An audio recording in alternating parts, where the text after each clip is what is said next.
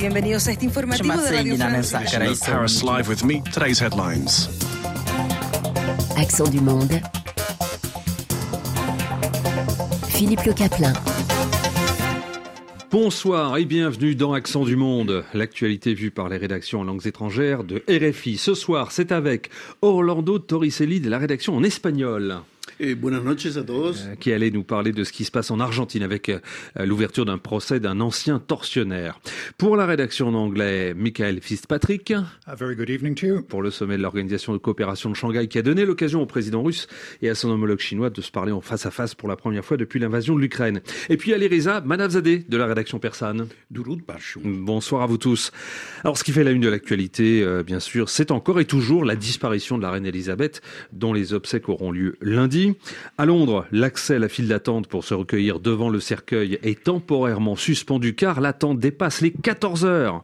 Et aujourd'hui, Charles III a achevé à Cardiff sa tournée de nouveau roi dans le pays. Alors comme le veut la tradition, à ces messieurs les Anglais de tirer les premiers, Michael Fitzpatrick de la rédaction en anglais, vous nous avez, euh, vous allez particulièrement nous parler de la réaction des Irlandais.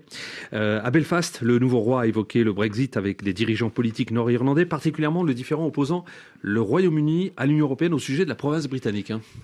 Euh, C'était déjà assez compliqué, mais il y a actuellement une pression énorme sur les loyalistes. Ce sont des habitants de la province irlandaise d'Ulster qui insistent sur leur appartenance au Royaume-Uni mais pour la première fois, ils risquent de perdre leur majorité dans l'Assemblée euh, locale. C'est une euh, simple question de démographique. Les nationalistes ne sont plus minoritaires, donc ils s'emparent du pouvoir. Euh, cette assemblée en Irlande du Nord, d'ailleurs, ne fonctionne plus à cause de Brexit. On va y revenir, mais avant cela, dites-nous comment les Irlandais, en général, nationalistes, républicains ou royalistes, appréciaient la reine Elisabeth. Très positivement, en général. Euh, vous savez que l'histoire des deux îles, Irlande et Grande-Bretagne, est tissée de conflits, de guerres coloniales, de, répression de toutes sortes. Euh, c'est une histoire qui a duré sept siècles. Vous savez aussi que les contentieux entre Dublin, Belfast et Londres sur l'Irlande du Nord ont dégénéré en guerre civile à la fin des années 60 et que ce conflit a continué jusqu'aux années 90. Euh, avec la paix instaurée par le Good Friday Agreement. Mais quand les Anglais ont voté pour le Brexit, le problème de la, la frontière entre les deux parties de l'île est devenu insurmontable. Selon le Good Friday Agreement, on ne peut plus avoir une séparation entre les deux entités politiques sur l'île. Mais selon Bruxelles, il faut absolument contrôler le passage de biens et de services entre la République d'Irlande, résolument attachée à l'expérience européenne, et les loyalistes du Nord, obligés, malgré un vote local contre Brexit, de suivre le Royaume-Uni et dire au revoir l'Europe. Et alors, la reine, la reine, elle a joué un rôle crucial dans cette histoire, Michael. Absolument. Euh, écoutez, écoutez ce qui nous en a dit la politologue Mary C. Murphy de l'Université de, de Cork, qui se trouve en Irlande du Sud. Queen Elizabeth II made a very historic and a very important visit to the Republic of Ireland in 2011. Que dit-elle Elle parle de la visite de la reine en Irlande, c'est-à-dire la République, en 2011 euh, la seule et première fois qu'Elisabeth s'est rendue à Dublin, capitale d'Irlande du Sud. Elle n'a pas dit grand-chose, évitant, évitant surtout les sujets politiquement sensibles, mais par sa présence, notamment à Croke Park, stade à Dublin, où en 1900, les soldats britanniques ont ouvert le feu sur l'assistance à un match de football tuant 14 personnes. Elle a apaisé les tensions à un moment clé dans le processus euh, de paix. Donc, on l'a bien aimé, sudiste et nordiste, à des degrés différents sans doute, mais sincèrement. Quelle est maintenant euh, l'analyse de cette politologue concernant le nouveau roi, concernant Charles III bon, Je laisse la parole à Mary Murphy directement. The new monarch, King Charles III, is actually reasonably well acquainted with Ireland. Mary Murphy parle des visites euh, relativement fréquentes de Charles à la République quand il n'était que le prince de Galles. Charles III le roi connaît bien la République. Le roi est bien connu chez nous, globalement admiré pour ses positions sur, par exemple, la conservation de l'héritage bâti et l'environnement. Donc, selon Mary Murphy, il est bien placé pour continuer le travail d'apaisement entamé par sa mère. La seule question qui reste est de savoir s'il aura la même capacité que sa mère de se taire. Elle avait un talent pour choisir le bon, bon moment et le bon endroit pour ne rien dire. Ali Reza Manavzadeh, euh, la, disparition de la reine, c'est l'occasion de faire le point sur ce que représente la monarchie dans le système euh, politique britannique. Ben, en, effet, euh, sur ce sujet, je vous invite à écouter un expert irano-britannique. Il s'appelle Farhang Jahanpour. Il est arrivé au Royaume-Uni en 1960 et connaît très bien les rouages du système. Il a étudié les fluctuations de l'opinion publique à ce sujet depuis l'accession de la reine Élisabeth au trône.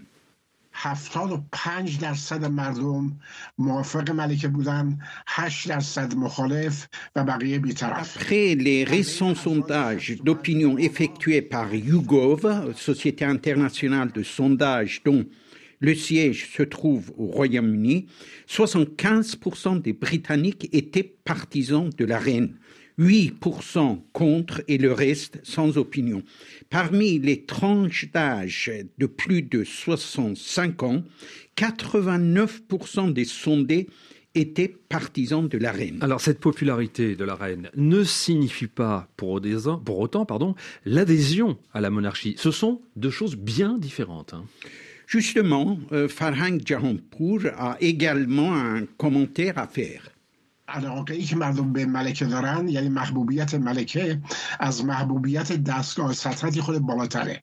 Quelle est son analyse? Il dit que la cote de popularité de la reine est un peu plus élevée que celle de la monarchie. Selon ces sondages, au total, 62% des Britanniques sont pour la sauvegarde de la monarchie. En revanche, 25% sont favorables à l'avènement d'une république. C'est un pays où chacun peut s'exprimer librement, nous dit-il. Il évoque en même temps les incidents survenus lors des funérailles. Vous avez vu euh, qu'il y avait des manifestations et quelques contestataires ont été brutalisés et arrêtés par la police, mais ils ont été relâchés par la suite. Il semble que les deux d'entre eux soient encore en garde à vue car ils ont commis de fautes graves. L'un a insulté publiquement le frère du roi et l'autre a interpellé Charles III lors de son discours en criant Qui t'a élu que dit maintenant votre expert au sujet du Commonwealth? On sait que parmi les pays membres de cette organisation, 15 royaumes considèrent le roi d'Angleterre comme leur chef d'État. Pourtant, certains d'entre eux voudraient bien quitter l'organisation. Euh, je vous fais écouter d'abord ce qu'il dit à ce sujet.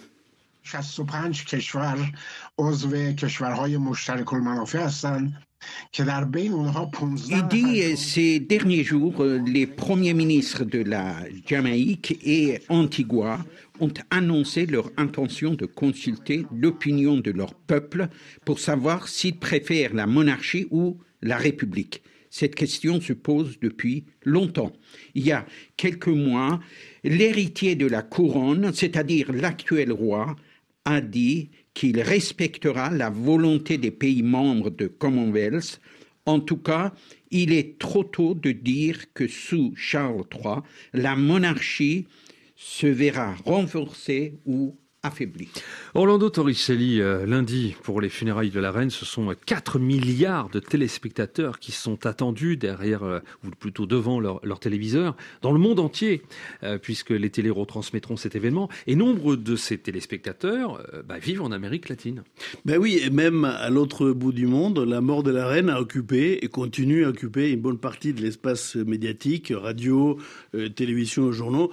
D'abord, il convient rappeler que la reine Elisabeth s'est rendue sur le continent latino-américain à quatre reprises. La première, en, 68, pardon, au Brésil, accompagné de son époux, les ducs d'Édimbourg, où il a effectué un petit périple Salvador, Brasilia, Sao Paulo, Rio. Et même, Philippe, si je préfère la radio, pour une fois, c'est dommage qu'elle ne soit pas à la télé. Pourquoi donc? Bah, Tout simplement parce que j'aurais bien aimé vous montrer une photo, une photo dans laquelle on voit la reine Elisabeth à côté du célèbre Pelé, le footballeur, les footballeurs, là, qui à l'époque devait avoir une trentaine d'années, et lui remet un énorme trophée et il arbore un très joli sourire, mais il semble pas tout à fait à l'aise. Lui non plus d'ailleurs. Alors ce n'est pas tous les jours hein, que l'on croise euh, la reine d'Angleterre, bien évidemment. Bah oui, c'est vrai, même euh, si maintenant on la voit un peu partout, sur des t-shirts, sur des services à thé, etc. Mais pour revenir à ses voyages en Amérique latine, la deuxième fois fut le Chili, la même année après le Brésil la reine fut une escale de 7 jours pendant lesquels elle se déplaça dans une décapotable Ford Galaxy 500 XL qui suscita une énorme admiration de tout le monde. Je suis allé voir d'ailleurs sur internet à quoi elle ressemblait. Ah, C'est une vieille voiture, hein, une collection. Et à son départ, euh, Sa Majesté royale, elle a laissé la voiture à ses autres Chiliens qui, jusqu'à aujourd'hui, s'insèrent pour la cérémonie d'arrivée au pouvoir de chaque nouveau président. Vous voulez dire que le, jeune président chilien élu à la fin de l'année dernière, Boric, roule dans la voiture de la reine d'Angleterre? Bah, C'est exactement ça. Il roule le carrosse, on peut dire. Mais seulement pour la cérémonie, puisque les prix de l'essence, à mon avis, c'est un peu excessif. Ah oui, c'est au moins du 25 litres euh, voilà, au facile. Hein. Mais bon, après 75, la reine s'est rendue au Mexique et plus tard, une deuxième fois, en 83. Mais pour revenir au Brésil, le président Bolsonaro, maintenant, a décrété trois jours de deuil national. Bah, une décision qui peut surprendre puisque ces géants d'Amérique latine n'ont pas vraiment de liens culturels très forts avec le Royaume-Uni. Mais la couronne britannique a toujours, il faut le dire, exercé une certaine fascination dans ce pays qui lui-même a été une monarchie pendant plus de 70 ans, dès 1822 euh, à 1889. Alors, trois jours de deuil national, au moment où le Brésil est en pleine campagne électorale, est-ce que c'est une pure coïncidence bah, Il n'y a pas de preuve, hein, mais beaucoup d'analystes pensent que c'est clairement un message qui est envoyé, adressé donc aux milieux monarchistes qui soutiennent majoritairement euh, les gouvernements de Bolsonaro. Les princes Luis Philippe d'Orléans-Bragance, par exemple, est un député fédéral de l'ancien parti présidentiel. Selon les sondages, un Brésilien sur dix est aujourd'hui toujours en faveur d'un retour de la maison d'Orléans euh, sur les trônes. Mais euh, dans d'autres pays, euh, il y a plus de distance. Hein. Voilà, c'est les moins qu'on puisse dire. Hein. C'est les cas des Argentins. À Buenos Aires, le gouvernement s'est contenté d'un très bref communiqué de condoléances. Forcément à cause de la guerre des Malouines, euh, du conflit des îles Falkland. Voilà, même si les Argentins préfèrent les appeler Islas Malvinas en espagnol. Bon, pendant cette guerre, cette guerre de 1982, à laquelle les fils de la reine Andrew il participa. On estime qu'environ 650 soldats argentins, la plupart des jeunes recrues, ont perdu la vie. Et jusqu'à aujourd'hui, les Argentins continuent à réclamer leurs droits sur ce territoire. Mais en même temps, il ne faut pas se tromper, puisque pour beaucoup d'Argentins, la mort d'Elisabeth a été une véritable perte, comme témoigne Susana, une habitante de Buenos Aires, qui est venue signer les livres de condoléances devant l'ambassade de Grande-Bretagne dans la capitale argentine. Yo la seguí desde chica y me parecía admirable eh, su temple, que se manejara de esa manera en un mundo de hombres. Que vous a dit cette femme devant l'ambassade? Cette femme de l'ambassade, elle dit que tout simplement, elle admirait Elisabeth depuis sa plus tendre enfance, surtout pour son courage et cette capacité de savoir évoluer dans un monde d'hommes, mais faut dire que tous n'éprouvent pas les mêmes sentiments, comme c'est le cas de, de cet avocat à la retraite, toujours devant l'ambassade en Argentina. Yo no le puedo contar a mis amistades que vengo a la embajada a dar el pésame porque me, me odiarían, pero bueno, es lo que yo siento y hago. Aidez-nous à comprendre ce que dit cet avocat. Grosso modo, il dit, je ne peux pas dire à tous mes amis, je ne peux pas avouer que je suis venu à l'ambassade pour transmettre des condoléances, parce que sinon ils sont capables de me cracher dessus, mais enfin, c'est mon sentiment et j'agis en conséquence. Autre chose, euh, Ali Reza Manafzadeh, la disparition de la reine d'Angleterre a été l'occasion pour de nombreux Iraniens d'exprimer leur anglophobie dans les réseaux sociaux. Pour quelle raison? Euh, cela a sûrement un fondement historique, mais n'est pas justifié pour autant. Disons d'abord que l'Iran n'a jamais été colonisé par les Anglais. Depuis le début du XVIIe siècle, les deux pays entretenaient des relations commerciales. Mais au début du XIXe siècle, Lorsque les Russes et les Français se sont intéressés aux Indes, la possession coloniale la plus importante de l'Empire britannique, l'Iran, qu'on appelait alors la Perse, a pris une importance politique pour les Anglais. C'est à partir de ce moment-là que les Anglais ont commencé à établir des relations politiques parfois stratégiques avec l'Iran, mais dans le même temps à décevoir les Iraniens lorsqu'il s'agissait de mettre en application ce qu'ils s'étaient engagés à faire. Par exemple, ils ont laissé l'Iran seul face à l'armée russe alors qu'ils s'étaient engagés à lui venir en aide en cas de guerre. Pourquoi est-ce qu'ils n'ont pas tenu parole? Ils ne voulaient quand même pas un Iran affaibli face à la Russie? Pas du tout. Ils réagissaient tout simplement en fonction des circonstances et des rapports de force entre les deux autres empires, c'est-à-dire la France et la Russie, qui, en pleine expansion, guerroyaient entre eux. C'est intéressant de voir que les Iraniens, déçus par l'attitude des Anglais, se sont tournés vers les Français et ont même signé un traité d'alliance avec Napoléon Ier, qui les a déçus à son tour, car avant l'invasion russe dans le Caucase, il a conclu à Tilsit un accord de paix avec les Russes. Les Iraniens ont oublié la volte-face de Napoléon Ier, c'est peut-être parce que les Français n'avaient plus d'intérêt en Iran, alors que les Britanniques avaient le souci de freiner l'avance russe vers le golfe Persique et l'océan Indien. La Russie voulait réaliser son rêve d'atteindre les eaux chaudes, c'est pourquoi les Britanniques n'ont pas lâché l'Iran et ont continué à s'immiscer dans ses affaires intérieures en soudoyant certains hommes politiques pour obtenir des concessions. Alors au terme de ce rappel euh, historique, euh, expliquez-nous pourquoi l'anglophobie euh, n'a plus de lieu d'être, l'époque des empires coloniaux étant révolue. Vous avez raison, il est clair que la République islamique encourage ce genre de phobie. Mais le problème est que cette phobie est ancrée dans les esprits même de, certaines élites culturelles et politiques.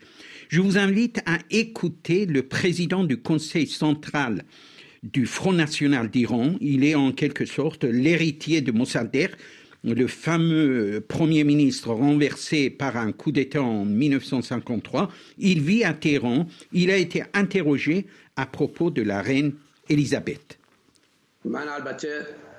تعجب میکنم که در یک کشور مشروطه سلطنتی Que dit-il Il dit en 1953, lors du coup d'État contre le gouvernement national de Mossadegh, la reine Elisabeth était depuis un an sur le trône. Euh, bien que la monarchie britannique soit une monarchie constitutionnelle et que par conséquent la reine ne devait pas s'immiscer dans les affaires du gouvernement. Elle a participé avec Churchill, le Premier ministre de l'époque, à l'organisation du coup d'État. Alors ça, c'est ce qu'il dit. Est-ce que les archives historiques confirment cette déclaration? Euh, à ma connaissance, aucun document n'a été trouvé concernant la participation de la reine Elisabeth à l'organisation du coup d'État contre Mossadegh. Il est certain qu'elle avait de bonnes relations avec le chat, mais ce qui est intéressant, c'est que même les royalistes sont atteints d'anglophobie. Ils sont nombreux parmi eux à croire que les mollahs sont arrivés au pouvoir grâce aux Anglais. Je pense que cette phobie disparaîtrait si les Iraniens abandonnaient leur vision anachronique et si les élites de ce pays étaient capables de regarder le passé d'un point de vue historique. Encore une question, Lireza. Quelle est la raison du silence radio du gouvernement iranien concernant la disparition de la reine? Euh, Téhéran n'a pas présenté ses condoléances. Je ne peux pas vous répondre, mais selon Majid Tafreshi, historien, après l'assassinat du président et du premier ministre iranien en 1981, il y a eu, d'après les archives, un débat au sein du gouvernement britannique concernant sa réaction officielle à cet événement. Le gouvernement britannique a finalement décidé de ne rien faire. Bah, finalement, et de ne rien dire. Ouais, finalement, ce sera donc une, une, revanche, on va dire, voire une vengeance plusieurs dizaines d'après. Ali Reza Manavzadeh de la rédaction persane de RFI. Voilà ce qu'on pouvait dire ce soir dans Accent du Monde sur la disparition de la reine d'Angleterre et de l'avènement de Charles III. Durant tout le week-end, les Anglais vont continuer à défiler devant le cercueil à Londres avant les funérailles qui auront lieu lundi.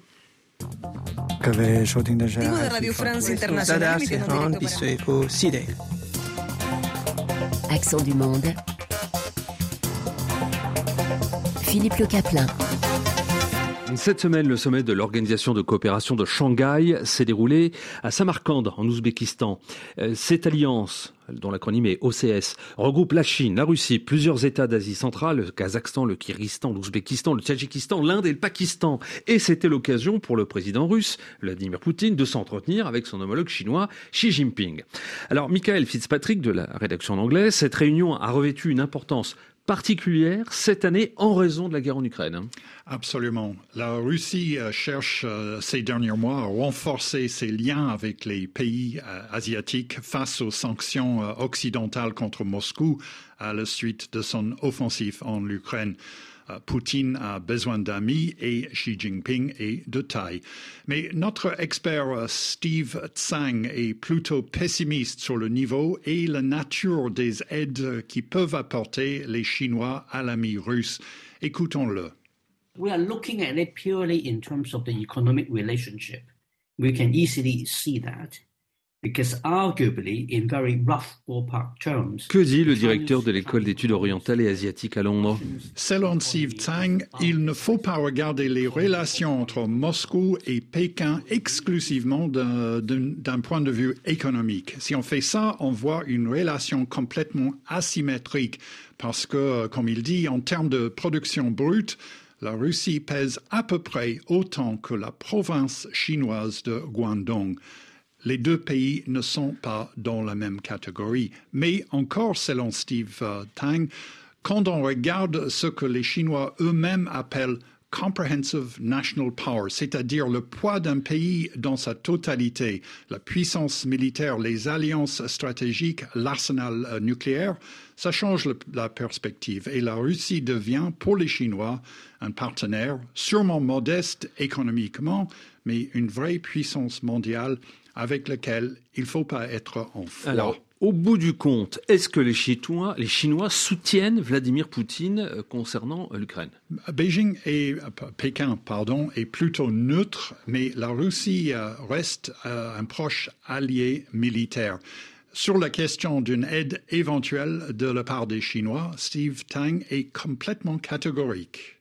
Not at all. The Chinese will not do that because basically China's policy towards the Russian invasion of Ukraine Alors, que dit-il? Quelle est son analyse? Steve, Song est certain qu'on ne va pas voir une aide militaire directe de Pékin, ni en termes d'armes, ni de personnel. Il parle d'une attitude neutre, favorable à Moscou, mais sans vraies conséquences pour la Chine. Il soutient euh, Poutine, mais ils ne veulent pas en payer le prix. Les Chinois savent pertinemment qu'une aide ouverte à Moscou les exposerait au risque de sanctions internationales et ça, c'est absolument hors de question. Ça explique pourquoi les Russes sont actuellement obligés de renflouer leur stock de munitions en Corée du Nord. Pékin, bah, bah, n'a rien à leur proposer. La Russie et la Chine sont des partenaires militaires, stratégiques, mais cette relation ne va pas très loin. L'idéologie est une chose, l'économie, clairement, en est une autre. Et puis, est-ce que, selon votre expert, l'impuissance des Occidentaux face à l'invasion de l'Ukraine est susceptible d'encourager Xi Jinping à reprendre Manu Militari Taïwan, l'île nationaliste qui est toujours ardemment convoitée par Pékin? Ah, Cette question a fait, euh, a fait couler pas mal d'encre, surtout après les exercices euh, militaires chinois aux alentours de Taïwan en août. Mais euh, Steve Tong euh, pense que la stratégie de Pékin envers l'île nationaliste n'a pas changé pour autant. Xi Jinping is working to his own timetable and will try to take Taiwan when he feels he is ready for that. The only really big change Il est sûr que les ambitions de Xi Jinping vont évoluer à une vitesse déterminée par Pékin. Mais il se peut, selon Steve Tong, que l'échec militaire déjà subi par Poutine a donné à penser aux dirigeants chinois. Pour mener à bien une telle invasion, il faut une préparation minutieuse. Donc, si la récupération de Taïwan reste une ambition clé pour les Chinois, il est probable que la débâcle russe prolongera le calendrier. Michael Fitzpatrick de la rédaction en anglais de Radio France Internationale. Avec la rédaction en espagnol à présent, intéressons-nous à un procès qui fait grand bruit en Argentine. Un ancien policier comparaît devant la justice pour avoir commis des horreurs durant la dictature militaire, euh, sachant également que cet homme avait trouvé refuge en France. Alors, Orlando Torricelli, qui est précisément cet ancien tortionnaire? Bah, il s'appelle Mario Sandoval, soupçonné d'avoir participé à des centaines d'enlèvements, tortures, disparitions sous la dictature argentine. C'est un ancien inspecteur de la police fédérale de Buenos Aires et probablement l'un des agents particulièrement actif de l'école de mécanique de l'armée de la marine, dont une aile, sous le régime militaire de 76-83, devint centre de détention et torture, un lieu de sinistre mémoire. Combien de détenus sont passés par, euh, par ces geôles de l'école de mécanique de, de l'armée de la marine? Bah, On calcule, on peut dire qu'environ 5000 détenus sont transités dans ces lieux, desquels l'immense majorité sont disparus dans les vols de la mort. Euh, après être anesthésié, il s'était jeté d'un avion au large du fleuve Rio de la Plata.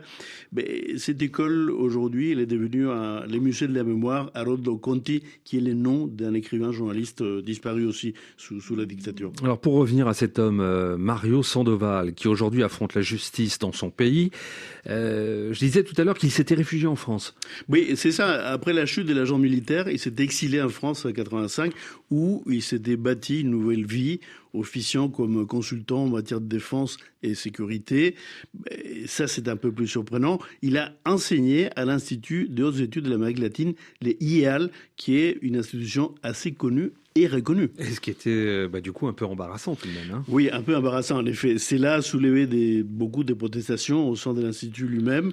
La plus visible a été une lettre adressée par un collectif d'enseignants à la Cour de justice de Versailles, la Cour qui devait se prononcer sur justement la demande d'extradition faite par l'Argentine en 2012 dans leur courrier, les enseignants regrettaient qu'ayant joui d'une complète impunité après la chute de la dictature, Sandoval ait été amené à enseigner à l'IEAL en tant qu'intervenant extérieur, ajoutant qu'une personne responsable des crimes contre l'humanité puisse enseigner dans une institution publique est contraire à l'éthique universitaire et à toute l'histoire de l'IAL. Bon, et maintenant, en tout cas, il comparait devant la justice. Hein.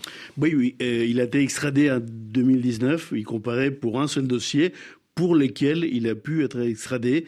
C'est lui d'un jeune étudiant en architecture et militant péroniste de 24 ans, Hernan Abriata, qui a été enlevé à 76, disparu depuis. Écoutons le témoignage d'un compagnon de détention qui s'appelle Carlos Losa. Esto removió todo ese recuerdo porque nosotros compartimos con otros compañeros, compartimos cautiverio con Hernán. Y Quel est ce témoignage Bon, il exprime les chocs émotionnels ressentis du fait de revoir la figure de ces tortionnaires. Il raconte en même temps qu'il a partagé la cellule d'Hernan Abriata dans cette école de mécanique pendant environ deux semaines. Hernan lui aurait décrit les tortures qu'il a subies. Il ne se connaissait pas avant, mais ces jours sont restés, dit-il, gravés pour toujours dans sa mémoire. Venons-en maintenant à l'accusé. Qu'est-ce qu'il dit pour sa défense? Bah, L'ex-policier s'est montré assez offensif, euh, soulevant des points des droits, disant que ces droits avaient été un frein, contestant la légitimité de la procédure. Dans une très longue déposition, il a lancé « J'ai su impressionner d'exception, jugé dans le cadre d'un procès politique de, de son côté, la, les côtés, pardon, des. L'avocat des plaignants? Oui, pardon, l'avocat des plaignantes, Sol Urquade souligne de son côté que son intention va au-delà d'une condamnation. Podría ser una pena de hasta 25 años que podría enfrentar. Que bah, elle précise que Sandoval encourt une peine de 25 ans, mais que surtout, ce qu'elle souhaite, c'est démontrer sa responsabilité pour délit de lèse-humanité, d'établir clairement dans les procès et face aux yeux des tribunaux la responsabilité en matière de disparition, privation illégale de liberté et toutes les vexations et tortures subies pendant la détention à cette euh, école de mécanique de la marine. Et ce procès doit durer combien de temps? Bah, Pour l'instant, c'est crois qu'il y a une. C'est une fois par, par mois, mais ça peut durer encore quelques années. Hein. On verra cela. Orlando Torricelli de la rédaction en espagnol de RFI. C'était Accent du Monde sur Radio France Internationale. La marche du monde. Valérie Nivelon. De l'Empire au Commonwealth, quelle relation la couronne britannique entretient avec ses sujets dans le monde entier? C'est la question que nous posons à nos grands témoins la veille des obsèques de la reine d'Angleterre, dont le règne est marqué par son exceptionnelle longévité. La marche du monde. Valérie Nivelon. Dimanche, à partir de 10h10 TU. RFI.